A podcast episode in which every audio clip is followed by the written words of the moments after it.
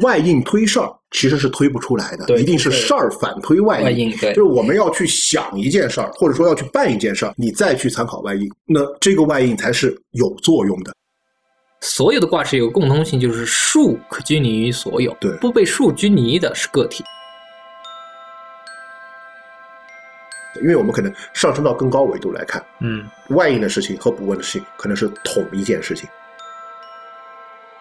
我们这种身份的有一些道士啊，他做的有些事情比较嗯，然后他师傅就会在他入门的时候去做藏魂。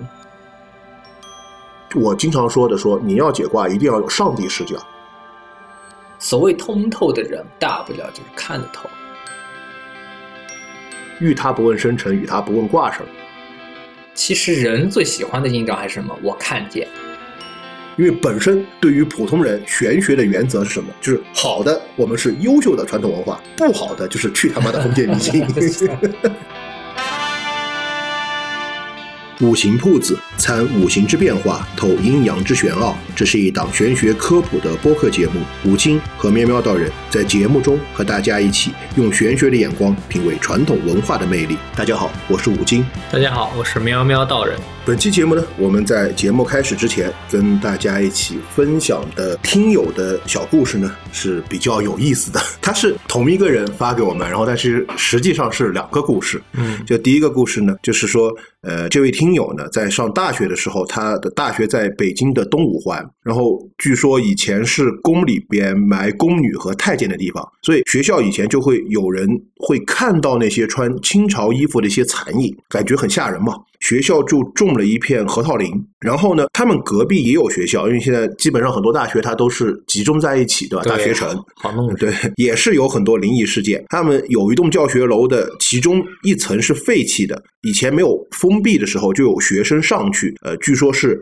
被百猫撕碎了，就是一百多只猫把那个学生撕碎了。然后后来学校就用水泥呢把这一层给封了起来，呃，不让学生上去了。这栋教学楼的外面呢，全部就重新刷了朱红色的油漆。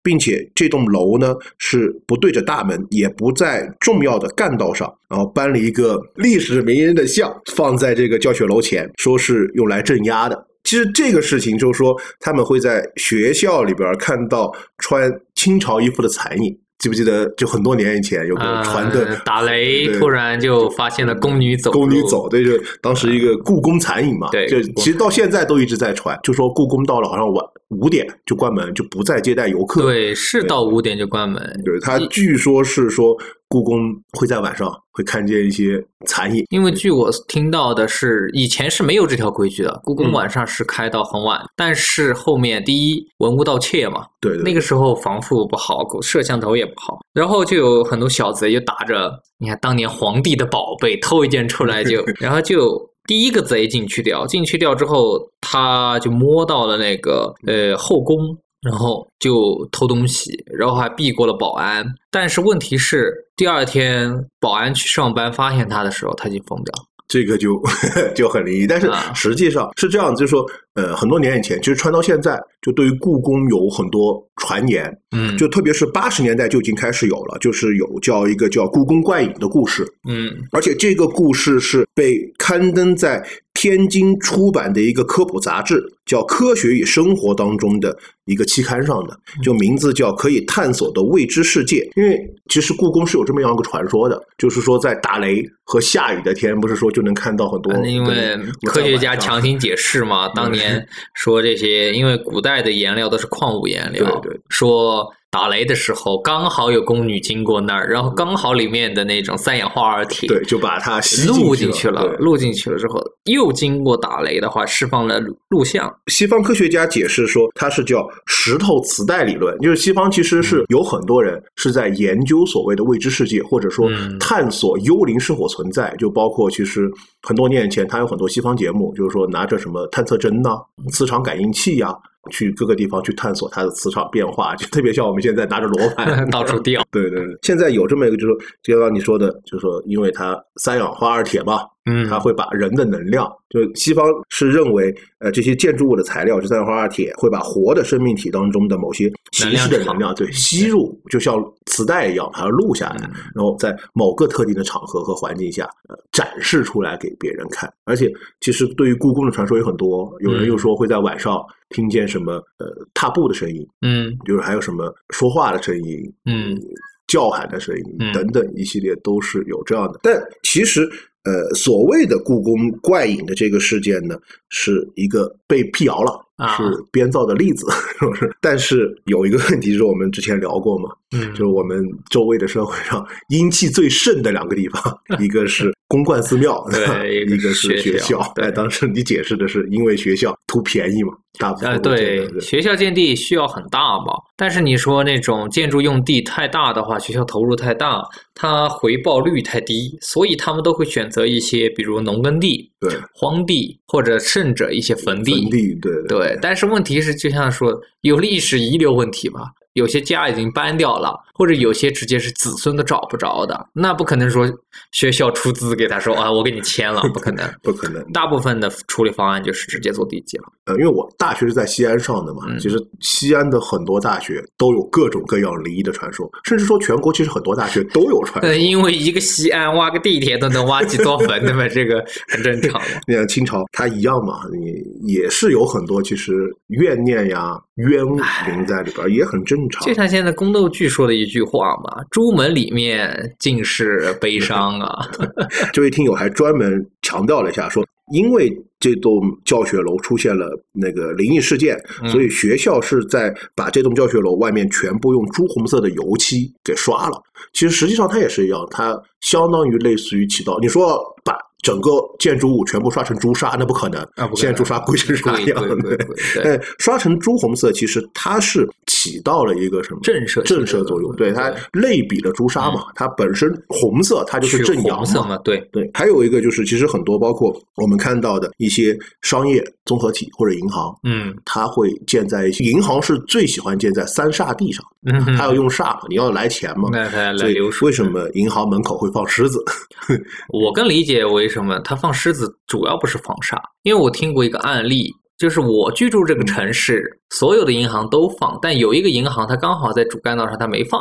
对面的就突然发现没放，他就请了个风水师。那个风水师呢，可能也有点儿，哎，很很奇葩哈。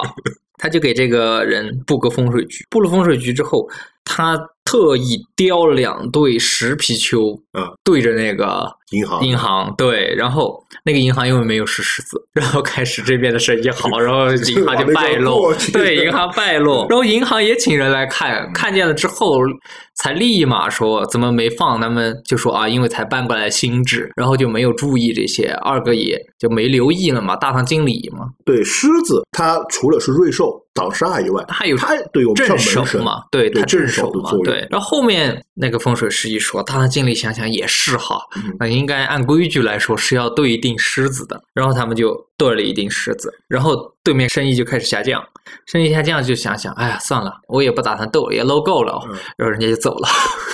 实际上，其实风水，有人觉得啊、我要做风水，我就立我自己。其实风水它会影响到周围的人。会就前段时间，我和小恩老师嘛，就我们出去喝茶，嗯旁边有个酒吧。嗯我当时一看，我说这个风水局是个蛮损的，就他嗯做了个吸气。啊，就纳气，纳对纳气的风水局，但那个路很窄，那个路实际上它就是双向两车道，嗯就大概不超过十五米、二十米的样子。嗯对面是居民楼，我说他对的那栋楼完了，全部都在对那里你你一定会被他吸走嘛。然后说完，两个星期以后，那家酒吧的对面的树倒了。对，实际上这个也是我们觉得要在节目当中建议各位听众朋友，就是说风水可不可以不？可以，可以你家中怎么玩儿随便你。但是涉及到呃窗户对外的、门对外的，我们还是提倡说以和为贵。就是对你放你放一些什么，比如说五帝钱呀、葫芦呀，嗯它是帮你锐去对吉的对锐吉的，不要随便去挂。斗风水对，什么剑呐、剪刀啊、呃镜子啊这些因为。我们听过最严重的一个斗风水，也算一个笑话了吧？有一个他们门对门嘛，小区很正常哈，门对门有一家就请了，就说哎，怎么对面挂了个镜子？对面挂了个镜子，那我我也挂，那又请风水师来，然后风水师说：“来，我们挂两块。”然后对面又请风水师来，我们挂三块。然后到闹到什么程度？闹到已经是呃城管这些警察都来管了，因为一门都是镜对，子。它已经形成了一个怎么 进去就对冲对了对冲，那不都你去到那儿你就直接照镜子吧？对，直接对冲对冲了，后面整栋楼就不得了嘛，就请人来调解，然后他们俩就摘了。摘了之后，大家笑的不是说这两个人笑了什么，他们背后这两个风水师挺赚的，来一次就挂镜子，来一次就挂镜子。俩已经商量好了，对吧？你先赚一笔，我再赚一笔，循环。对，所以这个也是建议大家，因为风水实际上是自己用，嗯，对，因为你影响邻里关系，对你来说也是一个非常不好的影响。是是是，当然，这个故事里边其实呃有一个小技巧是、嗯 大家可以学习的。就呃，听友不是说呃这个学校因为出了那么多灵异事件嘛，嗯，就在呃那个教学楼前就放了一个历史名人，不能说是谁啊，对历史名人的像，实际上这个是有用的。他啊取的是，就是我们取一些历史上的正面评价的人，嗯就包括为什么你看像呃关公，嗯关云长，他作为财神，像包括赵公元帅，对就是在民间的等等，包括比干，嗯是，吧？他为什么会有一些祥瑞的寓意？因为他的浩然正气，还实际上还有大家的信仰之力。对能就很多人其实一个父学校都有一个，但是大家都不留意。孔老先生，对主干道上有个都会有拜。对这个第一个曲艺呢，它毕竟是百师先祖，它是教师的学府的开创嘛。嗯然后第二个呢，就是我们在历史上有很多正向评价的名人，其实他是起到一定的镇压嗯震慑的作用。就如果家里边有很多说啊。有时候我们说你买个麒麟，对吧？真是有时候就你还不太建议的话，他你放一个伟人或者说历史名人的像，其实它的作用也是有的。对对对，对，这里再补充一个，就是我们刚刚不是说嘛，这个教学楼它外面重新用朱漆呃刷一遍，其实它的作用不是说去辟邪，而是什么提阳。朱砂有提阳的作用嘛，熏艾也好，朱砂它都有提阳的作用，阳气能够抑制阴气。其实准确的来说，这个风水先生他很绝，嗯，因为一第一出了事儿了，这肯定是有问题了。对，他直接就是以前的风水学上是没有水泥封地的这个说法，但是到后期近几年来或者近几十年来，因为水泥的出现和长期应用，咱们的建筑物大部分都现在是水泥的嘛，的对嗯。就这个水泥就出现在风水学上，其实人家就说了，真正有上你但愿意放弃这栋楼的一个部分使用的话，真是整层灌水泥，嗯，直接要填满。对，全部填满。实际上，就这个这个就是我们所有风水说，呃，所有看你这间房，如果你真的不用，两种方法，就是现在最简单的把门封了，就是说我说缺角，有一种解决方法，如果你这间房不用，你把这个角从你这房子划出去，我把门封了，嗯就这个房子不再是我房间的一部分，我把它变成方正的，嗯这种解决缺角问题，对吧？但实际上它还是存在，因为它里边还有气的还有气对嗯，就拿水泥封掉。灌直接满给人灌石灌石是最好的。但是这个不建议，因为现在房价挺贵的。这个就讲到朱砂就是提阳嘛。嗯其实我们刚刚不是讲，呃，我们现在社会上阴气比较重的是寺庙、公观和学校。学校的，因为它很多是在坟地呀、对荒地建的；公观寺庙呢，因为呃那个世界的东西，它必须要学习修行等等，而刚好公观寺庙是给他提供这这个机会。对，寺庙它的体旨是呃利益十方众生嘛，对，所以哪怕说很多人就奇怪说，为什么门口有一位大护法在那立着，为什么庙里面还那么多呃奇奇怪怪的事儿？其实就像你说，你也是众生，他们也是众生，那你能进来，为什么人家不能进来众生平等不单是我们人平等，它是对所有有灵平的都平等。对对所以那个是给他们进来。二，哪怕说像我们的公馆嗯门口有一位大灵官，他老人家脾气都已经很暴，但是只是说坏的你就在门口给我等着，对，等着谁愿意渡你的时候，或者做法场的时候，愿意拉你一把，或者你能有能力了嘛，嗯，可以起。好的，你在大爷面前游荡，人家也都不管你。对，这个就是不欺善嘛。啊你有或者说惩恶但是你如果没饿，我为什么要？对这个是。那还有一个其实阴气比较盛的地方，这个是很多人问我、嗯说啊，医院是不是阴气盛？我经常说没有。嗯后面我想了一下，不对，医院是阴气比较盛的地方，但是这个阴气和我们讲的公观寺庙和学校的阴气是不一样。嗯呃，公观寺庙的阴气是因为那些多，嗯飘多，嗯但其实医院的阴气不是因为飘多，是因为什么？它的低沉抑郁和压抑的气氛很重，嗯，它会影响你整个人积极向上的气场的对，对对它会让就是很多人进到医院就会觉得不舒服，情绪不好。最大的问题是这个，我们可能讲的这个阴气，它跟怎么说呢？它可能跟玄而又玄的东西不沾边儿，它更多的是讲的人的气场。念念，呃，对怨所以以此来说的话，我认我的觉得医院是两半分的。对，他是白天的时候生气非常旺，绝对不会出任何问题。为什么？白天的时候，所有的病人都是求生欲很强的病对人，，他会散发那种对他求生，然后还有一些孩子的出生。对，到晚上来说，大部分要不就是出些急救啊，嗯要不就是一些危重病人啊，或者是住院的病人啊在里面。那他那种受病痛折磨的一种苦难的一些怨感情，对然后就会出现，然后就会影响磁场。对所以这个时候呢，像我们在医院工作的医生，其实有时候是可以佩戴一点朱砂，它其实就是起到一个提阳，去嗯抵御这种叫阴郁的阴郁的那个。情绪，对对很多其实很多医生，第一不能共情，是因为一共情肯定要犯错误；第二就是很多医生容易得抑郁症，对，因为在那个环境底下，人想健健康康的或者开开心心的，你很难，除非你能量很强。对，因为你见多了生死离别了嘛。对，见到生死别和人情冷暖都见得到嘛。那当然，这里要提醒一下，医院的阴气和我们讲有飘的阴气不一样。医院的阴气是阴郁的情绪导致的，气息导致的这个问题，嗯所以我们说佩戴朱砂不是说让你戴了这个能够辟邪，不是不是，是通过朱正阳砂提对正阳提阳去抵御，提高自身抵御这种阴郁气息的能力。因为你在医院上班，你不可能随时揣个小米椒或者揣个辣椒是吧？感觉自己心情不好就咬一口，然后一身带着那个味儿，大料味儿。然后呢，第二个故事呢，也是这位听友分享的，就是他说他认识一个道士，嗯，呃，也不是说认识一个官方蓝 buff，他也是会算的，因为嗯现在其实很多人对，呃，对我们就是宗教界的很多就觉得，你只要是宗教人士，你必须得会术数的。那这个道士呢，他没怎么接触过社会，所以对于外界的一些职业什么理解就有限。然后这位听友呢，就给这个道士介绍了一个朋友，他朋友六岁的孩子在。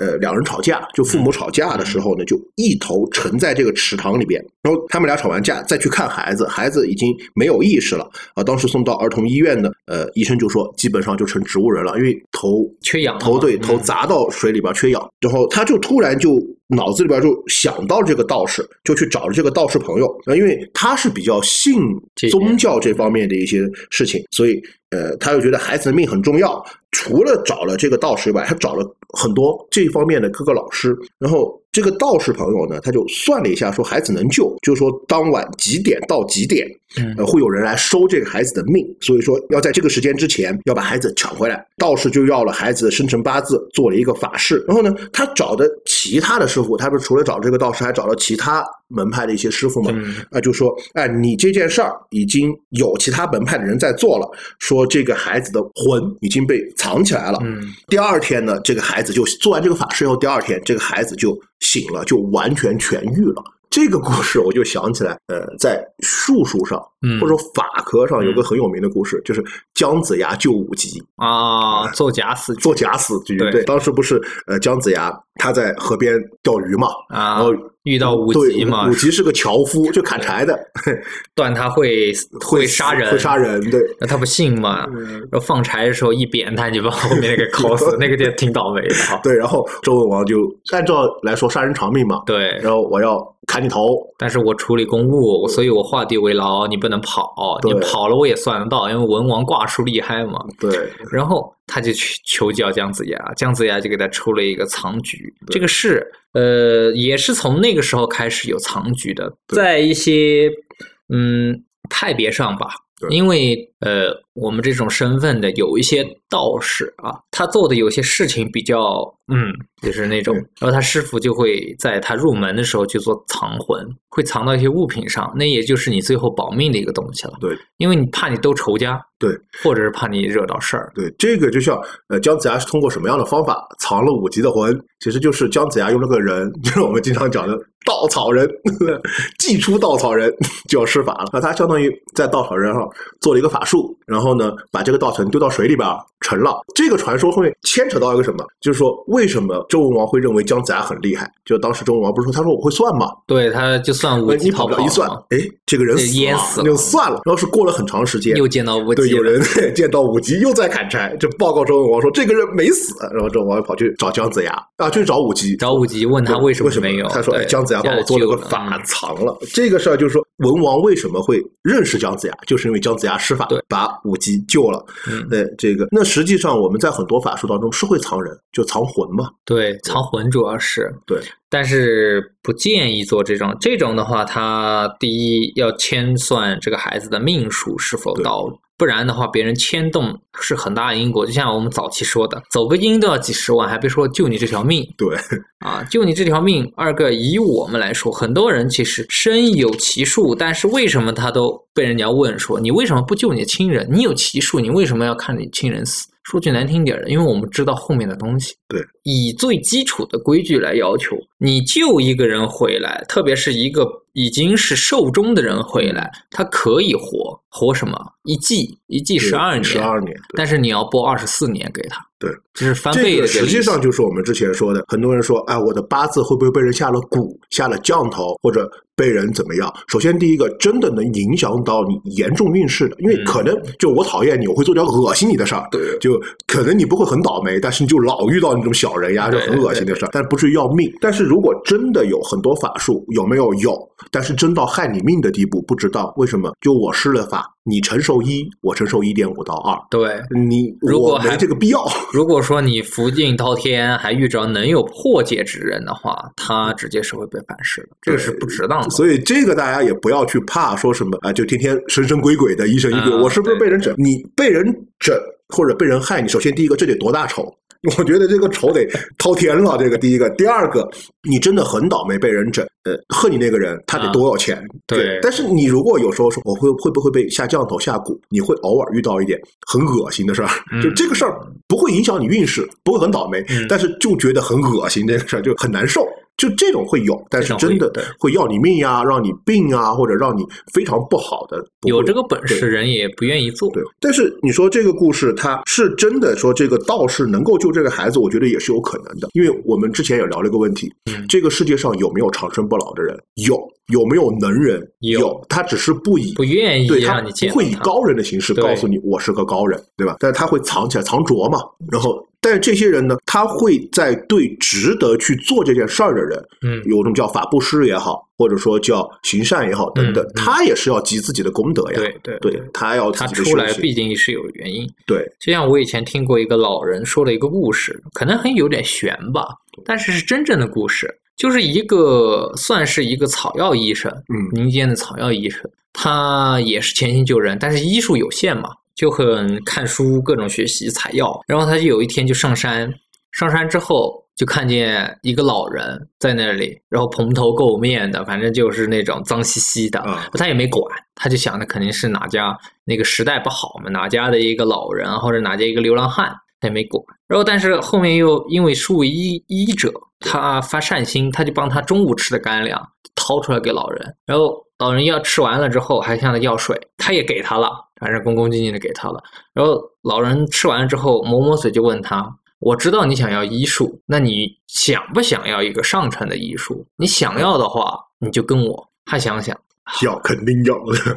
不是他先想的是什么？家里面这些怎么交代？啊因为他还是一个中年人了嘛，那个时候家里人怎么交代？然后这些老人家在他想的时候就说一句话，他就说这些都是身后事，你不用考虑，嗯你要不要？不要我就走了。然后他就一咬牙要要。那个老人就反正就带着他，嗯反正就喊他帮药篓就丢来河里了，药篓丢了河里就跟着他，反正每天也不教他知识，就是说着他，就反正这样指这棵草，嗯他就去吃，吃了之后闹着了，然后那个老人又找药给他解，他他就说了，我反正呀浑浑噩噩的，他大概计算一下，应该有三年。都是在闹昏了，然后又又救醒了，闹昏了又救醒了的时候，然后他就反正一直跟着他老师，他就反正这样一直做，然后到有一天的时候，又来到那个溪边，老人就交代他说：“你今天学有所成了，嗯。我也就没什么要教你了。”你去河边洗个脸吧，嗯。啊，然后且记住你是道家的弟子，他就反正这样说了一下，然后他就遵从师命嘛，因为都更三年了，也就遵从师命，已经是师傅了嘛，跟了对对三年，对，这个然后他就去洗脸，他叙述嘛，就说他刚捧起水碗来脸上的时候，就头痛欲裂，就昏了，嗯就昏了。昏了之后，他也不知道昏了多久。醒来之后，他第一件事情，他不是关心自己，他刚看看他师傅去哪儿，但是只见到那个树底下有一具枯骨，啊然后他就明白了。然后他对那个枯骨磕了三个头，就下山了。下山之后，他从此就玄通医术，但是他那种医术是凡人不可理解。他那个是你只要有病，他看你一眼，他望闻问切，可能你说哎有个望，嗯那都很对正。他除了望闻问切，他就最多望你一眼，完了弹一个土碗过来，然后就开始在空中，然后他还会告诉你，我现在给你写药方，嗯然后他就在那写，写了之后手里面这碗水就开始变色。最牛的是这儿，你要说普通我们炼水的话，那对你能帮他炼的变色，那 也算不错了。这个很像什么？很像张良月下对学得奇门遁甲。对，但但是他这能使这碗药汤变色，嗯然后他就端给你，端给你之后立喝立解。但是这个人行医了差不多十几二十年之后，也就失踪了。但是他也留下了一个自述嘛，因为很多人受过他的恩惠，也会问这件事儿，他也不会避讳的告诉他。但也没人找他，只是也找不到他。对，也找不到他这了。这个就真的很很像，就是我就想起张良的故事，嗯因为张良他也一样嘛，月下帮老人捡鞋，老人送他奇门遁甲，学了以后，嘛对帮呃刘邦夺夺了天下下，就隐居了。张良也没有什么后面的对，因为聪明的人大家都知道这个深功成而明且退的道理。因为你看嘛，韩信也是为刘邦夺天下，但是未央宫中一命亡。对，这个也就是我们经常在群里边会说，嗯就中国从来不讲说你要功成名就，他讲的是你怎么借胜，在最辉煌的时候，对其实就是灾来的时候。对，《道德经》也曾说过嘛，啊、名成而身退者，乃圣人也。但是很多人呢，名成功就，但难身退。因为他本身人的发展就是个抛物线嘛，你到了顶点，你一定是往下。一定要清楚要退。对对，那这个故事呢？你说它是不是一定是真的？因为我们说你要抢一个人回来，他必须要很大代价。嗯，他但也不一定是假的，也有可能是真的，因为你可能真的会遇到那些有本事又要修行的，值得去救。他觉得你这个人可教，他也会做。当然，还有一种可能，就是现在社会上比较流行的一种新加尖的技术，就 类似叫新加尖，对对，就就可能这个孩子本身就没事儿，然后我可能第二天就要好了当然这个只是说我们猜测，为什么现在在术数当中有个新加建的技术是什么？就是因为人嘛，嗯，所有的除了你是真的非常高贵的人，就我们说的贵格，嗯你可能很平稳，但是大部分人都是什么波折的起起落落的起起落落的。那你在落的时候一定会起。嗯就我们看八字，有的人可能会在已经在前几年或者这几年已经真的是跌到底谷不行了。但是呢，实际上看八字会看，哎你明年可能会好，因为对你就转走用神自己运带来了嘛。对，然后这个时候呢，他不告诉你明年会好啊，这个师傅他说他卖个东西 哎不行，给你你的命太差了，你必须得我这个有风水个转运的东西。我有个水晶，我有个首饰，我有个风水物品，你摆在哪？知道你摆这个东西有没有用？它没有用。你本来第二年走用水你就会好，对，那它肯定需要有技术，至少它能看得出你不好和好。但是它真的赚你的钱的，不是看你的命钱，不是挂钱，是卖东西。对，卖那你就会觉得哇，好准！我真的用了这个东西就好了。实际上你不用，你第二年也会好。对对，但是你说我们怎么去辨别这个？你辨别不了，除非你自己会看。但是呢，回过头来一个问题，就是说所有人，嗯，只要告诉你你带了这个东西就一定会转运，那你直接报警吧，因为没有任何外力能帮你扭转一个事情。对他只能做到什么？所有帮助，对所有的风水物品也好，所有的外面的首饰，什么转运的东西，嗯，它永远不会是雪中送炭，它只能是锦上添花。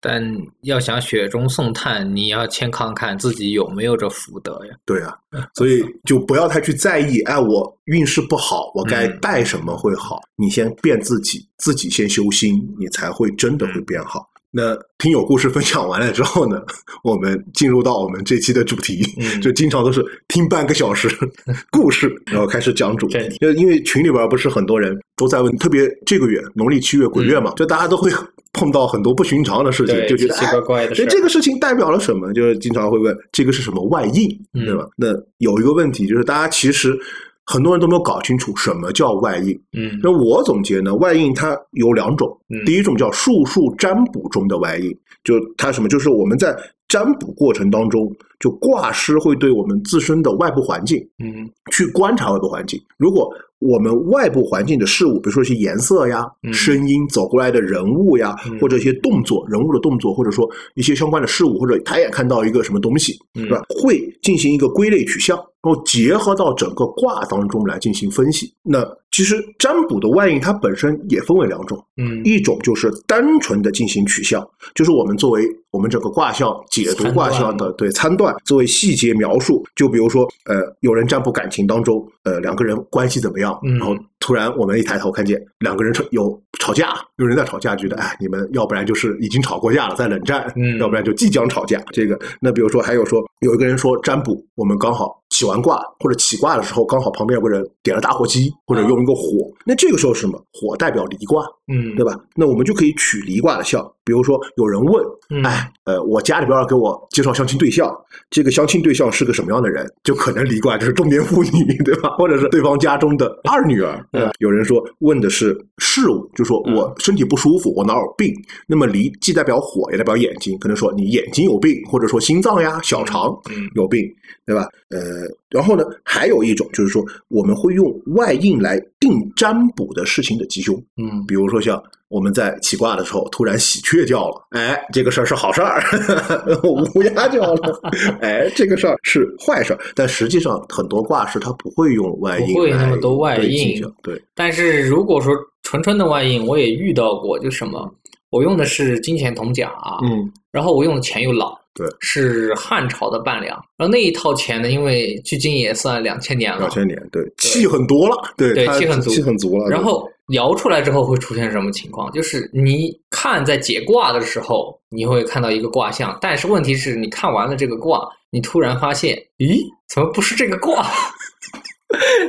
然后最主要的是，你拿这个卦去应斋主所说的是应不上，印不上，但是有，你去以我腔所能解说的跟斋主去聊，就是斋主都是觉得都是对的，对应得上的。对这个，实际上我原来学的时候，我师傅跟我解释过一个东西，就为什么一直认为卦有灵、卦有神。我师傅跟我解释过一个问题，包括其实在增山卜易嗯和补师正宗当中，针对六爻纳甲嘛，嗯他都提过一个概念，叫什么？叫卦事先吉。嗯，就卦会告诉你最早发生的事情和最急发生的事情。对就也许你要问的事情，它不是那么急，对你来说不是那么重要，但它一定会把一个对你更重要的事情，呃，展示出来。因为在卜筮正中当中有很多说，比如说问财的卦，嗯实际上，呃，野鹤老人他摇出来的卦是什么？是你有灾，就灾是一定是在来财之前，对对对比如说问呃婚姻就摇出来，因为前段时间我写了个卦例嘛，就增山卜易的一个卦例，就是说摇出来是叫严师训子，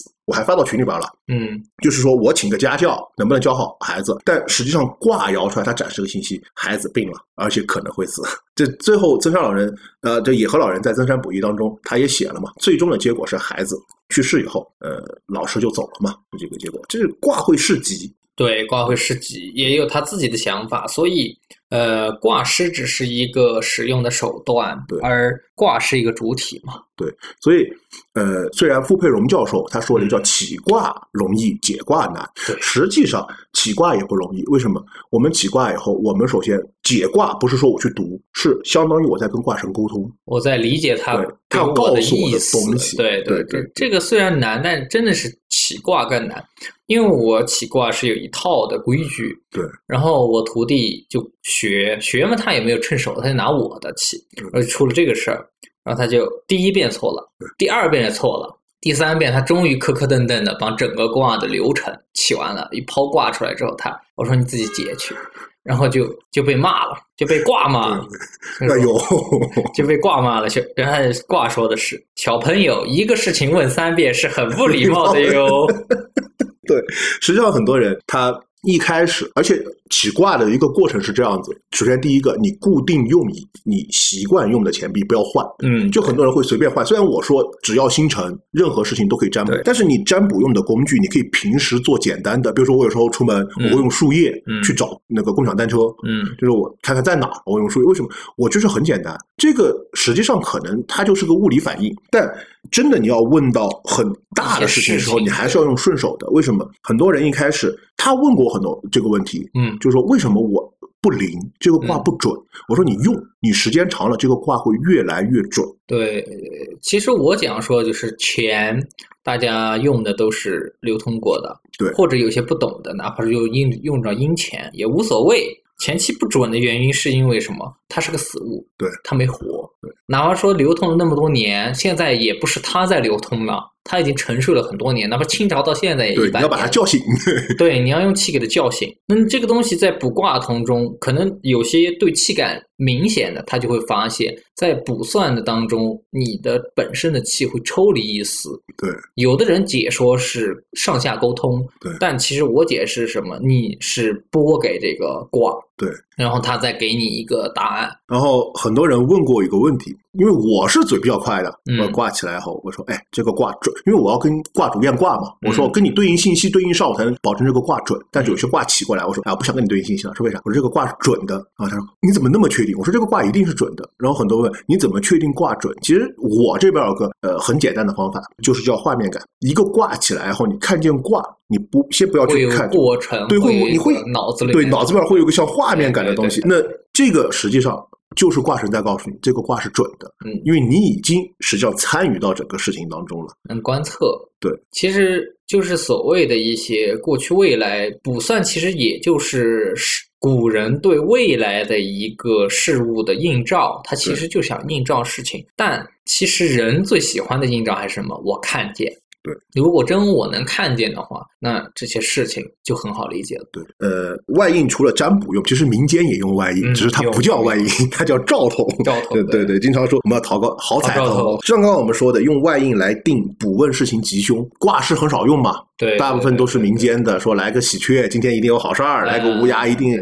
它更像是民间的兆头，就是大家普遍认为的一些事情发生以前的一些先兆和预兆。就我觉得这个更像是什么劳动人民的朴实的对智慧或者世界观，或者说经验相结合的一种归纳总结，就是嗯劳动人民的智慧一定是无穷的和伟大的，对吧？但是我们看很多民间的所谓的兆头也好，彩头也好，它没有玄学意义，它更多的意义是什么？是叫心理安慰，因为很多兆头都是好兆头嘛，的对吧？好。比如说，哎，今天遇到喜鹊，代表今天有好事情。有的人说啊，我今天看见桃花开了，是不是马上就有桃花运了？都是简单的一些谐音或者类比的直线性。这个很多人就把它也会把它归类为什么外应。实际上，外应的成立对于我们术数上来说，或者占卜来说，它是非常严格的。嗯我总结外应有三性，第一个叫偶发性，嗯，就它一定不是说你平常每天见的，就我每天晚上我们家八点钟，呃，楼下就是广场舞啊，就很吵。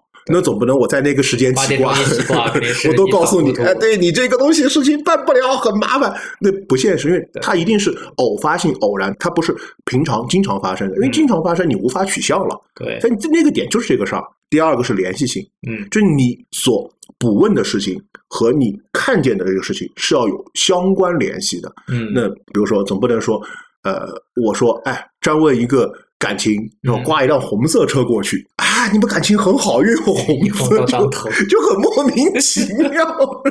总不能还有一些什么？因为我见过真的有人这么取笑，就是说，啊，我家长辈病了。嗯就但不是我，不是我占卜，是我听过一个故事。啊我们之间师兄弟间聊这个故事，说，哎，我我家长辈病了啊，这个病怎么样？然后他起卦的时候说，旁边过去一辆白车，说，哎呀，可能要死呀，过个白车白事儿呀，然后被我师傅骂，这个市面上白车那么多，你就瞎联系。啊第三个是，就是我们说的联系要合理。对你，比如说就刚刚我们说的这段感情，你偶然看见两个人吵架，这吵架肯定跟感情是有关系的，嗯关联系。那么你解释就要合理，因为这边吵架，你你们感情肯定有矛盾，不能说对啊，因为吵架说明你们沟通多，呃就强行解释就莫名其妙。外应这个东西也有一定的什么呢？积累和一定的这个看法。就像你这样解释的，也有人这样解释。但你要合理呀、我觉得。对他起感情卦，突然看见一对吵架，他就觉得说，嗯，你俩因为平常啊说的多，对所以导致现在的这个问题。也有人这样取向，但是取向他取的点还是看结果呀，结果就是因为你们有矛盾，因为只有吵架，你不能说你们俩吵架证明你们俩嗓门大，说不过去，对吧？就是很多人也在聊一个问题，就是说嗯我们不管是玄学还是民俗当中的外应，就提出来跟西方的科学理论挂钩，嗯就是荣格所提出的叫共识性原理。嗯那我们要知道。呃，荣格，就为什么我们很多东方玄学的理论会跟荣格的理论靠？因为荣格也是一个东方玄学的爱好者，就他是对中国易经是非常有研究的，他把易经是视为中国的独有的一种科学。他提出了一个概念，就是什么叫易经是伟大的中国科学的标准著作，甚至认为易经是世界人类智慧的唯一宝典。哇，他把易经真的捧得很高。其实，呃，他是受到易经的启发，就占卜的启发，啊，提出了一个心理学的一个呃概念，叫共识性原理。嗯，就他认为两个或很多个没有因果关系的事件同时发生，呃，就会隐藏着一些联系的现象。就我们就觉得是现在的巧合。就说我们见到更多的什么双胞胎，就这边这个人受伤了，远在天边的另外一个同胞的兄弟姐妹就会觉得啊我很难受 这样的。这个我又想起近期最量子纠缠，当时是针对共识人员里是有一个很经典的小故事，嗯。就是在一八零五年，就 M 先生就邀请了 D 先生一起啊。吃了一个干果的布丁。啊。然后十年以后呢，这个 D 先生在呃法国巴黎的餐厅呢也点了同样的干果布丁。然后当时这个服务生就说：“啊，先生不好意思，你点的干果布丁，我们最后一个已经被另外一位先生点走了。”然后他去看，哎，一看点走最后一块干果布丁的人，恰好也是 M 先生，就认为他们。同时都有发生了要吃干果布丁这么一件事儿，对这共识原理就是我们说的什么，就是说曹操，曹操到。不得人，对对对，但是我个人认为，嗯。单纯的认为，呃，荣格所提出的共识性原理是受到我们中国占卜外应的影响，或者说中国占卜外应等同于共识性原理是片面的，因为我们刚刚说嘛，占卜三性嘛，嗯。偶发性、联系性和合理性。但是荣格的共识性原理，他提出的三个判断标准是无因果联系，那么就很像我们说的偶发性。嗯对吧？然后他说要同时发生，并且有意义。有意义就像我们刚刚说的外应的三性当中的合合理理性。但是，呃，共识性原理它是要求同时发生，但是外应其实上它无法做到同时发生发生，对我们是有个先后的有可能是就举个例子，卦师在起卦之前，对，比如他见到一些东西，嗯。但这个斋主突然这时候要找他起个卦啊，然后他外应已经发生了，没有共同时发生，不可能说我这边起的卦我还关心外面的事情对啊、这个呃张家长李家短那边在聊啥，然后刚好这个东西因为受到前面这件事儿的影响，他对卦辞的一些解释，他会有依托于这个。嗯，也是说，所以我同意你前面说的，这个荣格提出的是有一定的一个片面性的问题。片面性，对，它可以用部分，就是我们取项用，取什么？取当时的笑，而不是取未来的笑。那比如说，呃呃，就还是刚刚那个吵呃感情的，过来问感情，然后我看见有个人吵架，我说你们俩现在是不是吵架？嗯，这个可能用共识性原理嗯去解释，能够解释得通。但是如果我说，哎、我看见有人吵架，你你刚好来不问感情，我说你们未来可能会发生争执，那这个你就不能说共识，因为它不是同时发生的发生的，。对，对，那从这个角度，就是我们说，我们占卜很多时候用的外应的笑是什么？用此时的象去嗯解释未来的一个结果，对吧？就很像什么叫全息宇宙理论。其实卦术本就是一个全息宇宙理论，在卦术起初的话，大家认为所有的卦是有共通性，就是数可拘泥于所有，对不被数拘泥的是个体。但是这个东西，就像我们以前说的，那几类人很难达到，对，所以大家都还在数理之中。这个其实我觉得拿全息宇宙理论来解释占卜是很有意义的一点，就是什么？为什么同样一个卦你看不懂，我能看懂？就是你解释不准，因为一个卦不可能说是有变，对吧？嗯为什么我说的准，你说的不准？就在于怎么解释。嗯那因为全息宇宙理论，它所说的是部分变化规律，嗯能够反映整体变化规律。嗯那么转过来说，就是 A 部分它的发展规律，实际上就是整个宇宙整体的发展规律。那么这个宇宙中的 B 部分，是不是它的发展规律也是宇宙的整体发展规律？那么一对等，这不就是 A 的发展规律和 B 的发展规律是对等的，或者是有关系的？那么这个是呃讲的全息宇宙理论，就是说我们为什么说这个外应的发展跟我们要占卜的事情毫无关系的一个事情啊，他们俩是同步进行或者同样的结果的原因。怎么用全息宇宙理论来解释我们挂失会很准呢？就是量子力学家波又是姆量子力学，人家说解释得了叫科学，解释不了托量子力学，对 对对，中国玄学科学玄学。对科学玄学已经把量子力学绑得死死的。就量子那个量子力学家波姆，他当时举过一个鱼缸的例子，嗯就是说我们在长方形的一个玻璃体鱼缸当中，用两个垂直的摄录机嗯摄下鱼的游动，然后放在两个电视机上，啊，实际上它就是两条鱼了嘛，不对是一条鱼，吧对对对？但是这两条鱼它是呈相反方向、同速度、同路线的运动。嗯那么，如果其中一一条鱼状态改变了，嗯那么另外一条鱼的状态也就随之改变。嗯波姆他的解释是说，两个同谋粒子或者两个同样的事物，应当视为同一个六维现实的两个不同的三维投影。那么就说我们在三维空间看它是两个事物，实际上我们把它上升到一个高维度，它是同一件事情。对，其实就是现在解决不了的，大家生活可能都有，但是大家理解不了，就是一块磁铁本来分 N 级和 S 级，对，但是问题你敲烂了之后，两块磁铁，它还是分 S 极和嗯、对但以前阶端就变成了对的对立词，对啊，然后就有人问过一个问题，就是说，如果帮它分成无限小的一个磁铁的话，那它是否会变成同级磁铁？呃，以现在的理论来说的话，这个全宇宙是没有一个同级磁铁的，对，它本身的规律就是这样子。无论你把这个，分多小？对你把这个整体分多小，它必然是存在于两极的。对，它就必须对，就像量子，量子它起初的一个科学事端就是，如果说两个量子就是很小的一个颗粒了嘛，嗯如果说把这个颗粒放在宇宙的一端和另外一个颗粒放在另宇宙另一端，这个颗粒它向左转，那个颗粒绝对不会向右转。对，就是这个问题，就是很多人问我们怎么能够把一个卦解释的非常精准或者很准，除了你要有非常强的基础功底以外，因为你没有基础知识，嗯解释不了，基础没有，什么都没有。对对对对但是其次就是什么？我经常说的说，你要解卦一定要有上帝视角，就你不要去看单纯的这件事情和现在这个，你要把时间线拉长，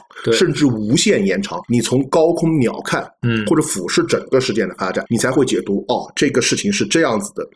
我们把全息宇宙嗯和外应的三性连线，就会发现，首先。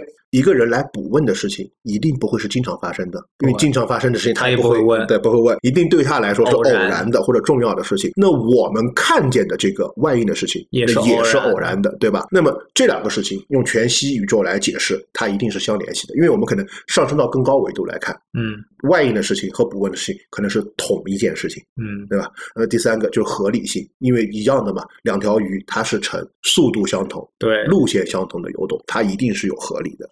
这个就是我觉得全息宇宙理论是能够解释我们占卜为什么能够预测就外应和占卜相关联的一个关系的说法。通过这个，我就原来想过一个问题，就是我们可以改变占卜的结果，问这件事儿到底准不准？不是不是就是你想说的是改变这个占卜的结果，对，然后再去看以这个结果看这件事儿。没有不是我们其实这件事儿自从在占卜以后，嗯，结果就改变了。对，这个理论我支持。对，这个是我原来在看那个什么双缝干涉实验时候想出来的。因为双缝干涉实验，它之所以有这个实验，是当时物理学家讨论光到底是粒子还是波对，它是波还是粒子的关系。但是我有一个很这个实验呢，大家接触不多。我有个很那种贴切的一个例子，其实大家都有，对，叫心里面不期高的话，失落不会高。对很多人就觉得我心里面不提高，其实我对他失望不高，不是，是因为你心里面帮他放低了。对，宇宙觉得说这件事儿可以了，他就达到了你的要求，而不是因为你放低了，然后他符合了你的要求而已。或者换个角度说，我们对所有事情的结果不是一个客观结果，嗯而是主观感受结果。对，都是一个主观感受结果，因为这件事儿是对于你来说的，而不是对于所有人来说的。对，就比如说一个很简单的一个东西，你出门了，嗯，你新买了双鞋子，你也想着，哎呀，我爱抚它，这个 A 注意好贵啊，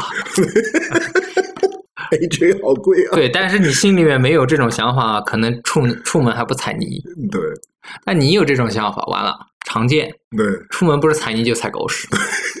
对，这个是就是因为你心你的注意力全部在这个上面，对反而会忽忽略外部很多，对，对，就像很多人说的一句话：“越穿白衣服越见油”的这个感觉一样。然后，因为我经常跟我朋友说，我通过占卜可以改变结果。我经常跟朋友说，如果你感觉不好，来占卜一个，可能结结果就变好。为什么？就我们还是回到那个双缝干涉实验，啊它是讨论光是波还是粒子，粒子对吧对？就当时那个托马斯杨不是做了一个做了一个实验嘛？如果用把光从双缝打出去，如果它是波，因为它波的干涉，它会影响出现斑马线嘛，对吧？那么如果它是粒子，它就不可能出现斑马线，它就只有两个两个缝，对，两个缝。那么，但是当时这个光，无论是以波的形式打出去，还是以颗粒的形式打出去，通过这个呃双缝，它都是斑马线。嗯但是呢，呃别人就说这个叫什么光的波粒二象性嘛。啊，然后为了把这个光的路径和形态研究清楚研究清楚，他就加了一个什么高高速速摄影机，啊然后就发现一个问题：当加入高速摄影机以后，它就变了对，。变成粒子，它就只有两条，就光是完全呈粒子形态打出去去。对然后如果你把高速摄影机收了，它成波的形态，嗯，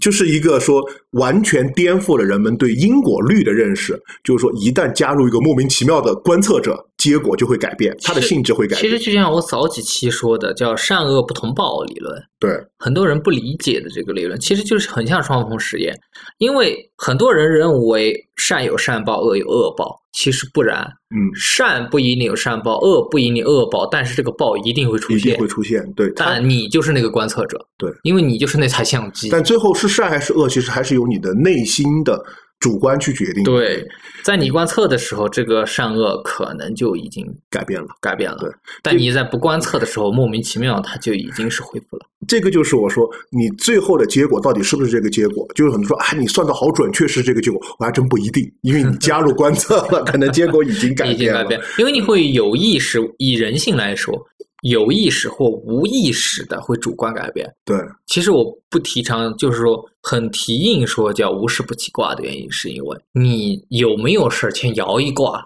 那你就会很在意这个卦象的一个解读，对，那你就会去影响或者是忽略很多事情，但那些事情是必不可少的一些关键锁链。对，就是我在我自己的签名上嗯，有一句，就是别人就会觉得很浪漫的话，就叫“遇他不问生辰，与他不问卦什么。就说嗯你为什么这些事儿不占卜？我说人生活的是一个体验。是一个过程。如果我提早知道结果，那么我走的路线是条很直线的路线。活得会很对，无聊我。会失去很多体验感。对，因为我已经知道要发生什么了。嗯那么我只是说去奔向那个目标而已。嗯，我其实我内心就会想，如果结果不好，我内心全是想我怎么去改变它。对，人不会说想去改变好的东西。如果结果好，我内心想的是什么？我怎么加速去实现那个好的结果，或者给而不是说。给把好的再变大掉，人心不足嘛。所以最后你会发现一个问题，你真的会错过很多人生路上的 经历和体验。对对对，当然，我们说双缝干涉实验这个概念，是说占卜，呃，就我们问的事情的结果，可能会因为占卜改变，它是无法论证的，因为呃，因为不能反推。对我不能折回去，就这个事情发生了以后，来我们调下时间，回到那儿占卜，再看时间对会不会对对这个只能说是一个理论上或者说开玩笑、胡思乱想的一个东西。对，实际上我们聊到这儿，就是说外应，嗯就是这个来源。嗯，外应实际上它不是所有占卜对会用的它只是一个来源，就梅花艺术。梅花艺术，因为它起源就是以梅花艺术。对梅花易学难精，气卦灵活。对，就比如我以前有一个徒弟，那时候他还不是我徒弟，他就考我功课，他就想试试这个老道有多少本事，他就说要不你算一下我等会儿要干啥。就有点像那个我跨左脚还是跨右脚，但是我接下来了，我就说，那你给我说说你要你穿什么衣裳，因为没办法起嘛，对，你只能以他衣服起嘛，当天衣服起，然后我就开始起，那个时候是其实已经是在一个差不多下午这个五点啊，差不多申那个申酉之时，他说我一身黑，嗯，他说我黑衣黑裤，属水，然后又在申游之时，然后我就断他说，嗯。你过一会儿你要跟水有关的，可能水有关。那个时候他是个学生嘛，你不可能说我去喝茶什么的，喝酒什么的，我就断他一个，你要上厕所。然后过，对他过上了两到两个小时，他回来我告诉我，真的我尿挺急的，刚刚去了个厕所。这个怎么断的？其实很好解，为什么生有时是金？对，生有时金，然后它又是水，所以水旺，水有源头嘛。对对，你就自缢了。对你有源头，你就要或者换句话说。有句话叫“昆仑之水，可泄不可逆 ”，你得卸掉。对，因为你不能说天上掉一盆水给你，你那个也不现实。对，光结合。这为什么？因为梅花艺术的来源本身它就是个外应的故事。为什么叫梅花艺术？为什么那个邵康节先生他会写梅花艺术？那不就是因为梅花簪吗？对，因为梅花簪。对，当时他因为去桃园赏花，对，观哦，就梅园观梅花，对吧？两只鸟争相对地，他就哎起了一卦，就说有个女孩会掉下来，今夜 今夜晚时会因采花而掉，会摔断左腿。对，为什么？就是说哦，才有了梅花易数对，才有了梅花易数。实际上，历史上会有很多外应的故事，嗯，比如说诸葛亮关心之死期，他不是抬头看了，当时《三国演义》的书里边是这样写的嘛，嗯，说诸葛亮抬头看见了三台星，哦，克星被明，主星幽暗。然后相辅列药，就整个主星和他的左辅右弼星就很昏暗了，所以说就觉得他要死了。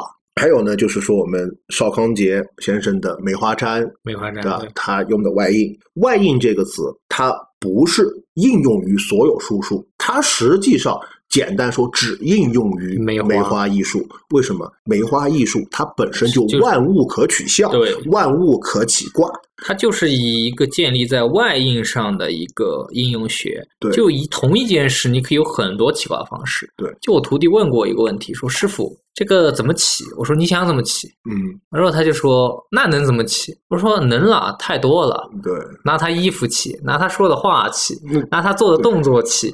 拿他这个时辰说的起，拿他这一句话的头两个起，拿他这句话的整体拆开起。对，像你看最有名的例子就是好像在一档综艺节目上，焦云生嘛，当时不是找耳机，你给我个字儿，每一字儿一拆一起，起了个火雷适合，对吧？就断了。因为为什么梅花易数要用外印？嗯，它有个梅花易数的断卦跟什么奇门六壬。和六爻完全不一样，什么梅花艺术其实很不怎么讲深刻和旺衰，我只要有这个象，我就那么断。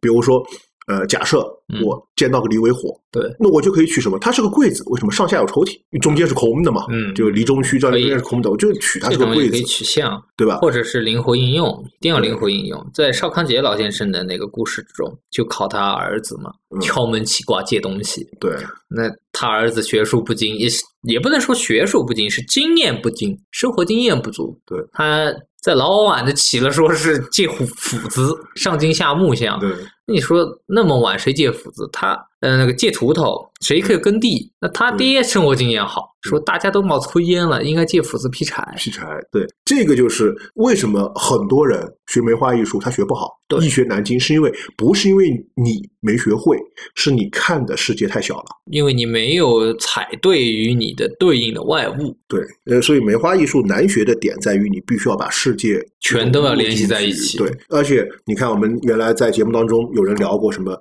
梅花穿六爻，梅花穿六壬，其实不是，是六爻也好，奇门也好，呃，六壬也好，可以借什么？借梅花的外应来参断。或者取笑。就比如说我在有次占卜的时候，说我有个朋友，他老婆要生了，嗯，那么正常情况下，因为特殊历史原因嘛，嗯，师训是不允许挂断男女，嗯，就说你不能给别人起卦看他生的是男孩是女孩，绝对不行。对，这个是师训。但是呢，当时他老婆已经进产房了，嗯，那我觉得我这时候断，你也不可能把他。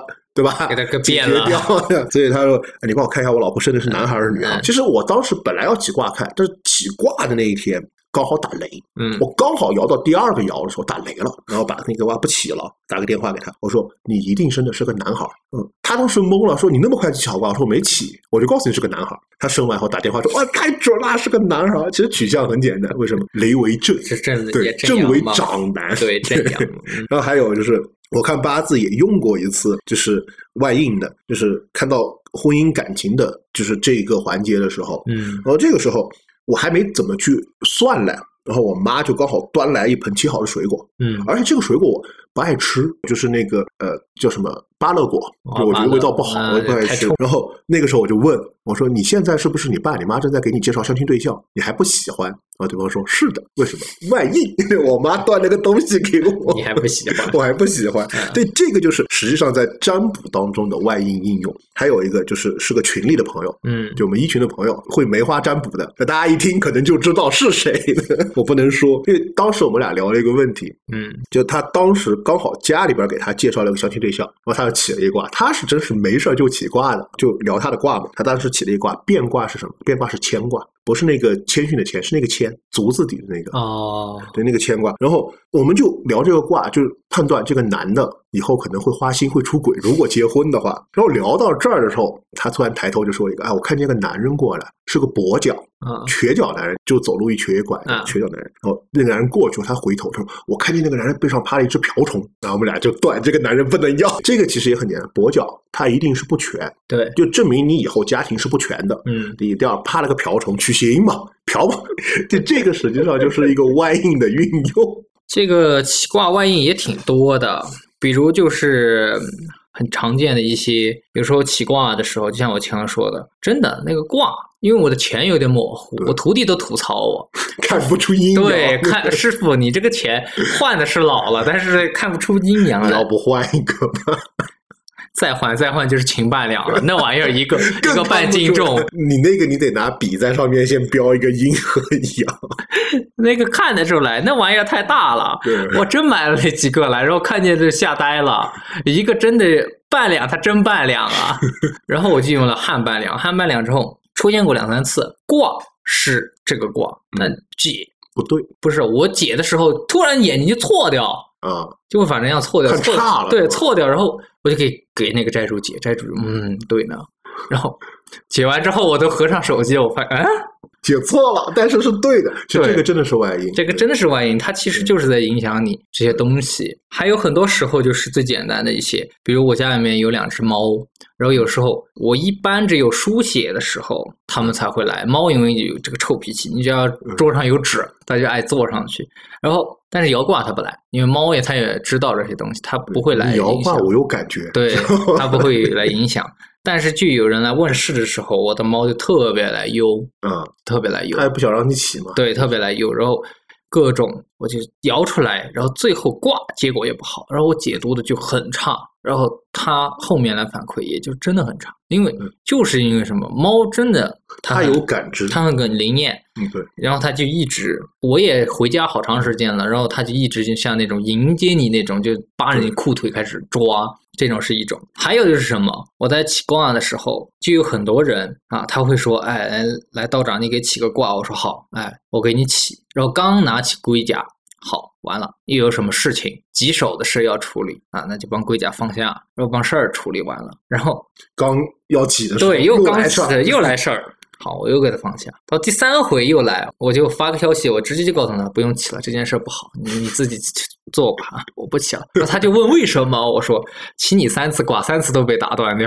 对我也有这样的经历，就是什么，我不是因为事情被打断，呃，好几次什么掉币，啊，就咔咔摇出来以后，有个币啪就飞出去了，我得去捡。嗯啊，有些时候一次我就无所谓，因为我地上先看一下，我记下阴阳嘛。嗯如果连续两到三次掉币啊，不起了不起了，这个卦肯定有问题，对看不了 要不事儿有问题，要不卦有问题，看不了。看不了对，还有什么就摇的稀碎的卦，我是用挂筒嘛，啊，呃挂筒还不会飞，我还有个龟壳，嗯，有有时候拿龟壳摇，龟壳它两边大，我感觉是可能手没堵住。对堵不住，咔哟啪就飞出去了，这我币都没出来就飞出去一个，那怎么你怎么解啊？不解了不解了，肯定要不然卦有问题，要办事儿有问题，对，这个都是一种都是一些外因，对，大家其实也会很好奇，嗯或者说其实问很多，就是我怎么去感知外因，或者说去锻炼自己的外应能力。嗯就是我觉得，呃，作为外应吧，它并不是一个全术数的概念。它因为我们之前说了嘛，它是梅花易数的对东西，对其他占卜其实很少有，而且外应实际上它最有用的是用于占卜，还不是用于生活当中。嗯但如果你要觉得自己能够去感知这个外应，最好的方法是什么？第一个善于观察。其实现在的人他的观察力都不强，就你旁边走过一个人，他只观察自己想看的。啊 抖音有段时间不是特别呃流行的一个东西，一个视频，就是说女朋友给男朋友看一个美女，对吧？然后问一问题，她身上的号码是几号？或者后面的电视机什么牌子？就是为什么？就是我们的观察能力，大部分人你为什么感知不到外因？其实这个不是外因，不是占卜外因，是神识或者说预示一些东西。为什么你感知不到？是因为你没接收。对你屏蔽了很多东西，就我只是要去我要去的那个地方，路上有什么东西我不在意。这个就是为什么我一直说我不太喜欢去占卜自己的事情，是因为我要去感受和体验我这一路的所有的体验感和风景。你要把所有东西能看一遍，观察力强。嗯，因为本身我们看见的东西是呃外应的三性嘛，偶发性、偶然发生的它不是频繁发生的东西，你就不会去在意它。嗯，对吧？你观察力再一弱，你更看不见。对，对，所以一个问题就是自己要慢下来，不管你外出也好，做事儿，任何你自己要慢下来，才能去观察，享受时间嘛，对吧？那第二个是善于思考和联想，这我经常很难。很多人现在的说专注力专一吧，他真专一；说专注力不专一吧，他净专一一些不对的事。就像我前前面说过面相那一学，嗯我说提倡大家搬个小板凳出去看的原因是什么？第一，面相真的要放这样看。嗯，然后就像五金你问我的，那怎么参断呢？很简单，你断它等会儿要发生的事就可以了。哦，对，这个是一个，因为我闲的没事儿，我最爱就是端杯什么东西，坐在路边，嗯，反正换身俗装嘛，然后就蹲在路边，然后就看。有时候我徒弟陪我，然后我有时候就会 那种邪魅一笑，我徒弟就一会儿他要摔跤，对，一会儿我徒弟就他肯定看见了嘛，因为坐对面嘛，然后他们就问师傅怎么了？我说，哎，你发现什么没有？他们没有。我说，嗯，你后面啊，斜后面有一个女的，她一会儿这个手机要掉下来。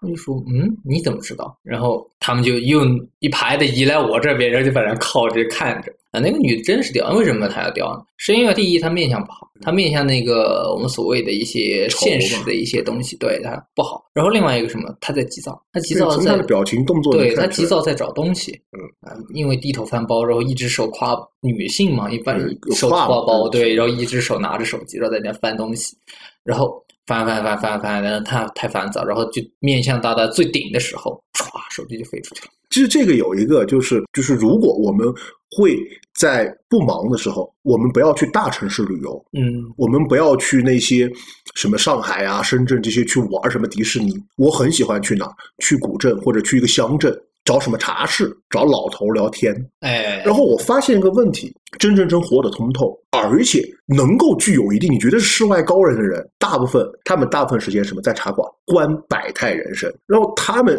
其实就第一个善于观察，第二个他们坐在那儿，你以为真是喝茶，他们自己在想很多东西。他们已经对事物的理解和他对事物的实践，所谓通透的人，大不了就是看得透。对，但你看透，你先看后透，你看都不看，你何来透呢？对，所以怎么锻炼我们自己的外应能力？哎呀，大家有空的时候、有时间的时候，不要低头玩手机，听听长者对，听听长者聊，天，对然后去路边、家门口坐着，他不叫你浪费时间，你不是发呆，你是看一看所有人，看一看你周围的所有，你可能会发现，哎，你住了十年的那个地方有一棵树，你从来没见过，哎，怎么什么时候种下去了？其实不是。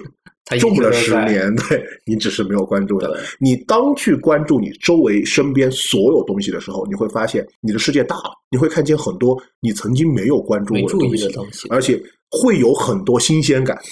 对，不是因为它才来，是因为你没看见才。发现，对，然后再把这些东西用呃把它联系起来去考虑，你会发嗯现、哇，这个世界好有意思。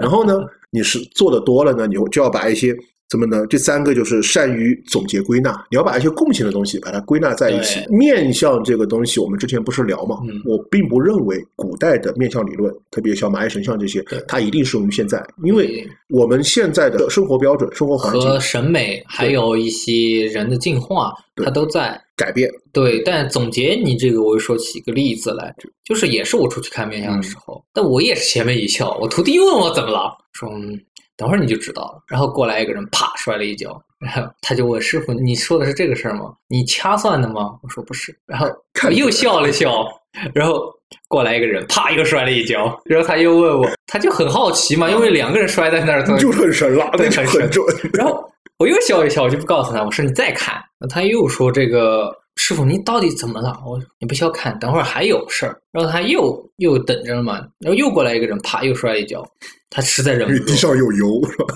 对他实在忍不住了。我就说你没发现他们有个共性吗？他说什么共性？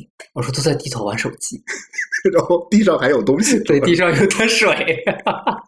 对，其实很多时候，呃，别人会觉得，哎，我们很准、很神，其实不是。对，因为只是我们善于观察对，善于观察，对，然后会把这些共性总结出来，连接在一起。对，对，就像很多时候我起感情卦，经常开玩笑，一个卦师命中如果注定有一劫，一定是给恋爱脑算感情卦。就一般来说，起卦，如果一个女生很着急说你帮我算一卦，我和男朋友还没有可能，怎么怎么样，我都不起，我就告诉你不可能。然后过段时间说啊，你太准了，真的，我跟他去挽回的时候他没答应，为啥？我说第一个，你这个东西就很急；第二个，我听出来你是恋爱脑，我都不用起卦；第三个，恋爱脑一般来说挽回很难，你知道吗？对，真的挂失的挂失的结束就是恋爱脑。对这个问题你给他去起，然后说了一下，结果他嗯，然后最后回来告诉你，嗯，你准的。然后我说，那现在怎么样？嗯，我们俩分开了，我想挽回他，你有什么办法能挽回他吗？我说，哎，这个人心不可变，你还是自己来吧。其实这些都是很多时候，有时候就是我抬嘴一说，嗯，我没起卦，我也没看你八字，我抬嘴一说，为什么？就是你的平时的生活习惯，我已经观察到了。这这个事情你硬上就是这么个事儿。嗯对，这个是善于去归纳总结一些共性的问题。嗯，那么还有呢，就是发散思维，不要局限。对，哎，其实发散思维其实最好锻炼的是啥？就是大家去学习一些义理知识、嗯易理基础，比如说，呃，大家比较多的什么八卦的类象、对。五行类象、天干地支类象，离代表什么？呃，其实这个东西呢，可以建议看梅花对。前半本，前半本。后半本就不要看了，那个挂列就就不要烧脑子去了。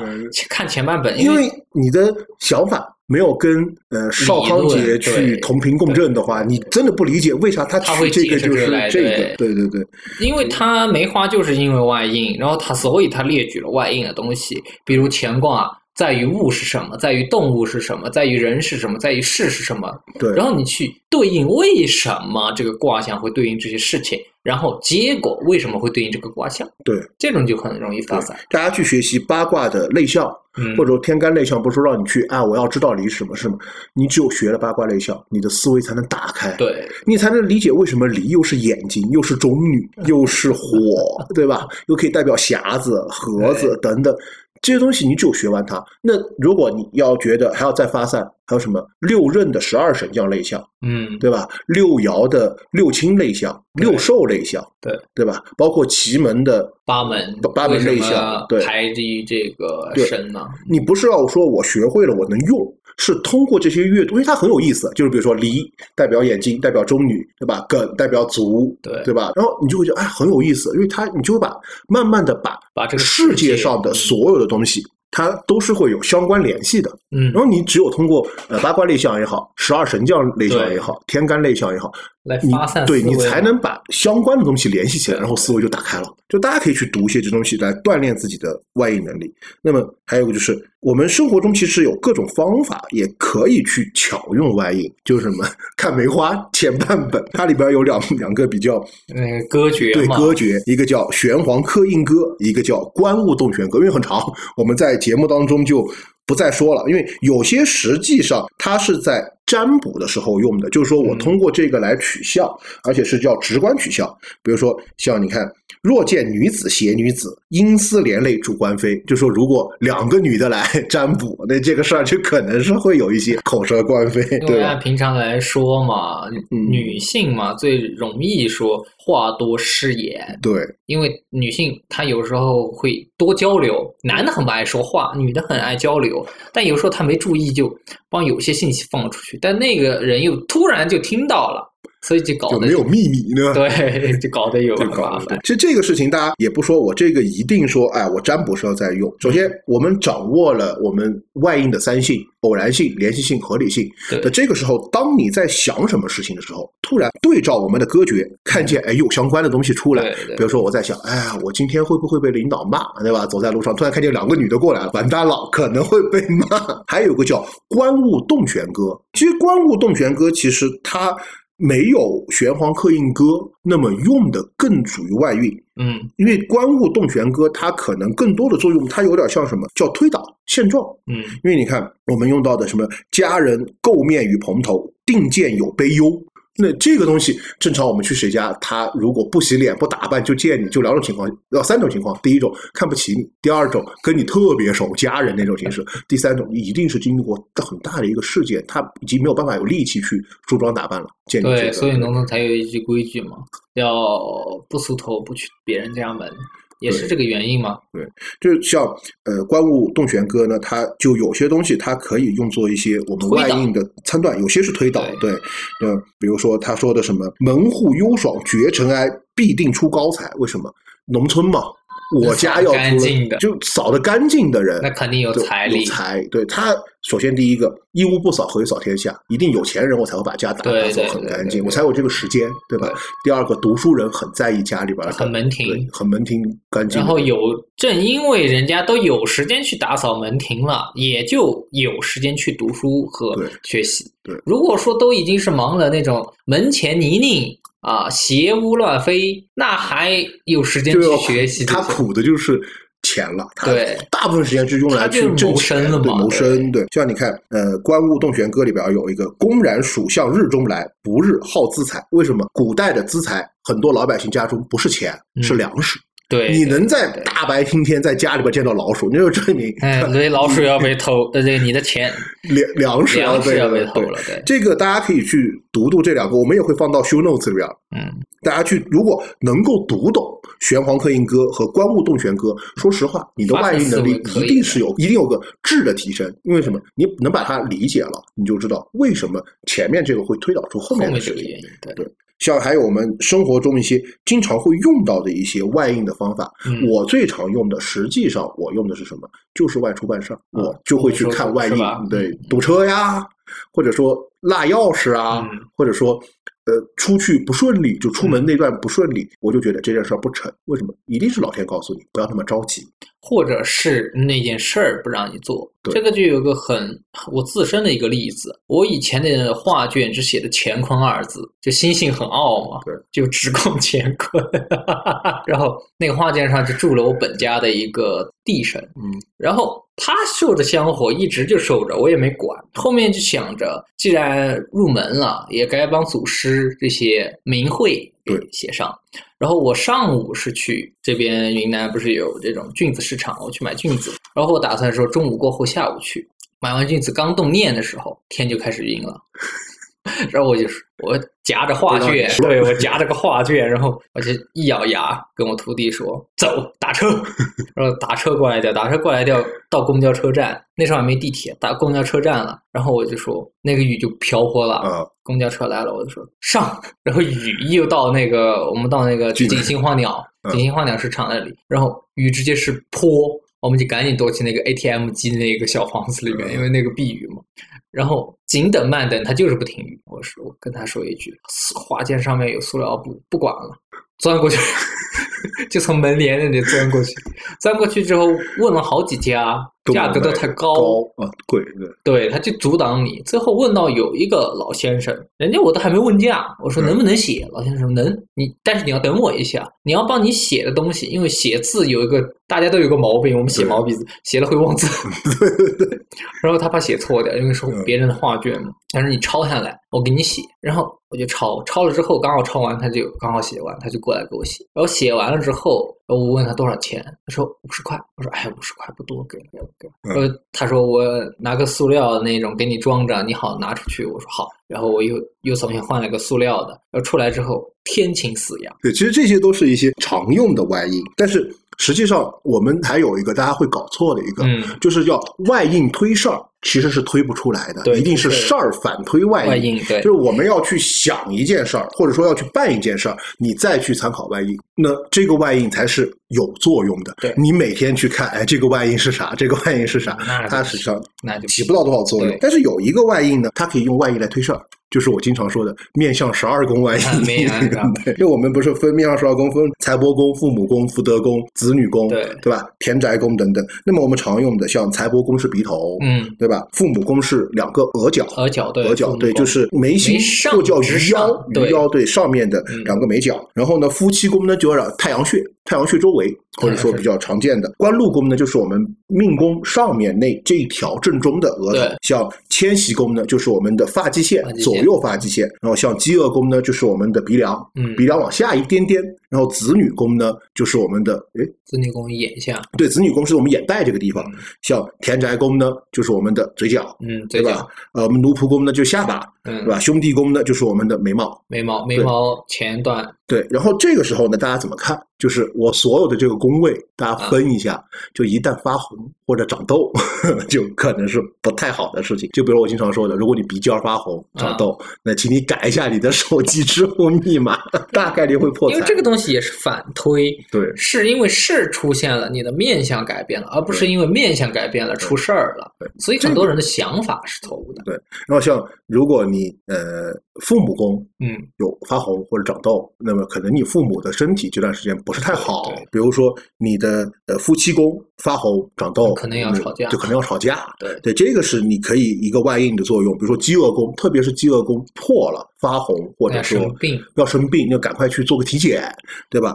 迁徙宫呢，其实我用的不多，因为迁徙宫有时候我说你可能发红长痘 是要出差了，对，可能有变动。但现在嘛，都是我一个一想就买个车票，对，就走啊，对吧？像官禄宫，特别是官禄宫这个地方呢，如果发红长痘。就考虑一下你工作上 会不会有问题，对不对？那么兄弟宫发红长痘呢，就跟朋友呢就尽量不要有冲突。对对忍一忍，忍一忍。所以说这个事情，首先我们怎么去感受外因，嗯。一定是心无旁骛、没有杂念的时候，我们去客观的看这件对事情。想这个事情，客观的看这件事情。的时候，我们去客观去想这个事情，嗯。在看到一个偶然发生的事情有联系的，才能形成真正的外因。外因对，就比如说，我现在突然就我不舒服，我在想我是不是我哪儿病了，我就只想这件事儿，我不会想，哎，我又不舒服，我今天去吃我是不是这个病了？对，是不是这个吃坏了？对是不是昨晚上对砸的？或者说我这边想着，哎，我身体不舒服，我一那边想等会儿要着我要干什么吃啥的，你就想着不舒服的事儿。到这个时候呢，比如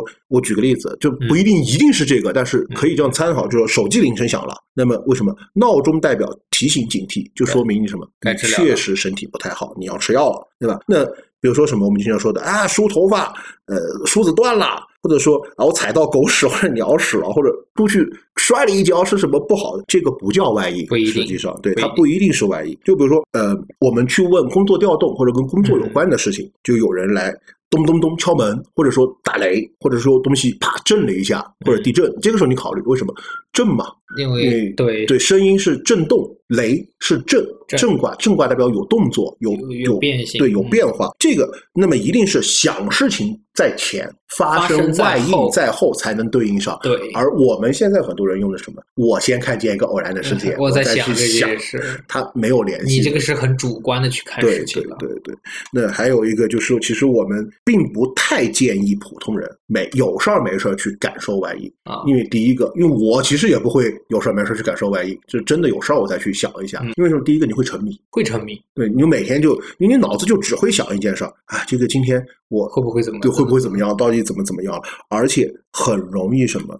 错断和盲断。因为外应它既然是占卜用的，它是需要用到易理知识的对，那比如像诸葛亮关心知道自己的死期，他以到底是外应还是占卜不知道，为什么？他看的是北斗星的左辅右弼星。其实他跟你前面说的有一定的原因是什么？他明知道自己的身体不行了，然后抬头观星，以观星明暗，觉自己大限已至因。为你看他呃死的时候在五丈原嘛，对，是七出岐山，最后一出，其实他是想知道我有事儿的话，那这个出岐山会不会就可能就失败了？嗯因嗯，为他想的是我会不会死这件事儿，才去去看的看外应。，对而且他还不一定是外应，为什么？他是关心，关心也是占卜的一种。对，那么紫微星是地星嘛？紫微星是刘禅，或者说对对流产，那么他左辅右弼星阴暗，那么他当时各为丞相，各为三公，三台嘛，对他左辅右弼星一阴暗，那么作为我去辅佐地心的这两颗左左辅右弼星阴暗，证明是不是我快不行了？对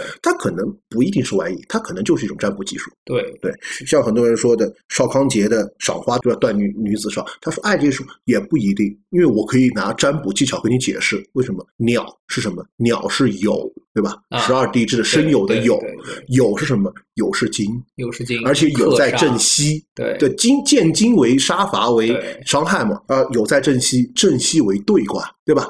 兑为少女，对，对少女杀伐，又以弱剑伤，之嗯，又以奸伤，所以他才这样断。所以邵康节先生也在他的书中也写了一个故事，就是花瓶和穗。